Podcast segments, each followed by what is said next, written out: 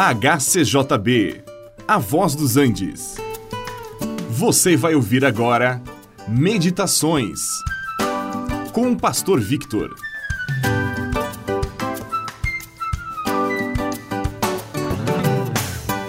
O apóstolo Paulo, pelo que entendemos das suas cartas, não havia constituído família, mas por outro lado, ele havia gerado muitos filhos na fé, e um deles era Timóteo.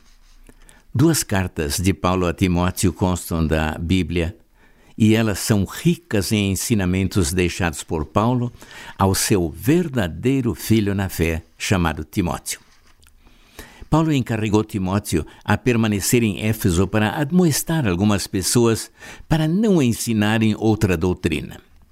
O Evangelho, as boas novas que Jesus trouxe, é a doutrina que deve ser ensinada, pela qual nós devemos ser salvos. Qualquer outra doutrina é desvio do caminho reto.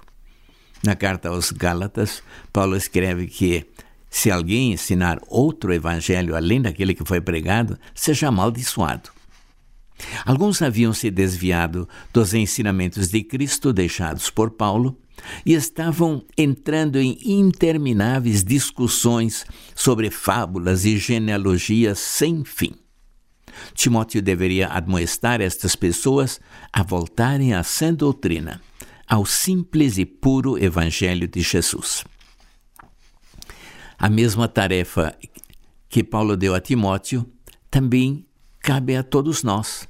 Nós devemos zelar pela pureza do Evangelho e admoestar aqueles que se fazem passar por mestres, ensinando regrinhas humanas que não levam a nada colocam a sua fé em objetos materiais, como imagens, ou um copo d'água, ou qualquer outra coisa material, como se fosse capaz de conceder alguma graça. A nossa tarefa é mostrar que a nossa fé deve ser colocada unicamente no Senhor. Timóteo também deveria admoestar aqueles que não observavam a lei de Deus e nem a dos homens. A lei é boa, desde que usada propriamente.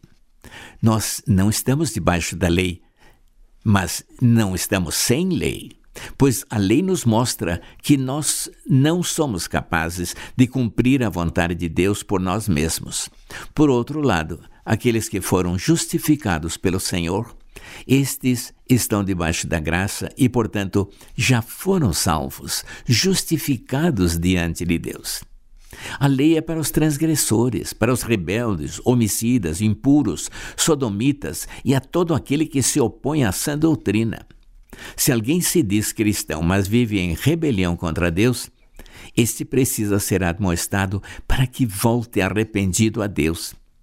Estas eram algumas das incumbências que Paulo deixou para o seu filho na fé, Timóteo, e que também são deixadas para nós porque esta é a vontade de Deus.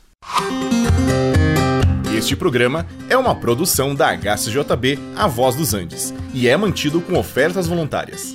Se for do seu interesse manter este e outros programas, entre em contato conosco em hcjb.com.br.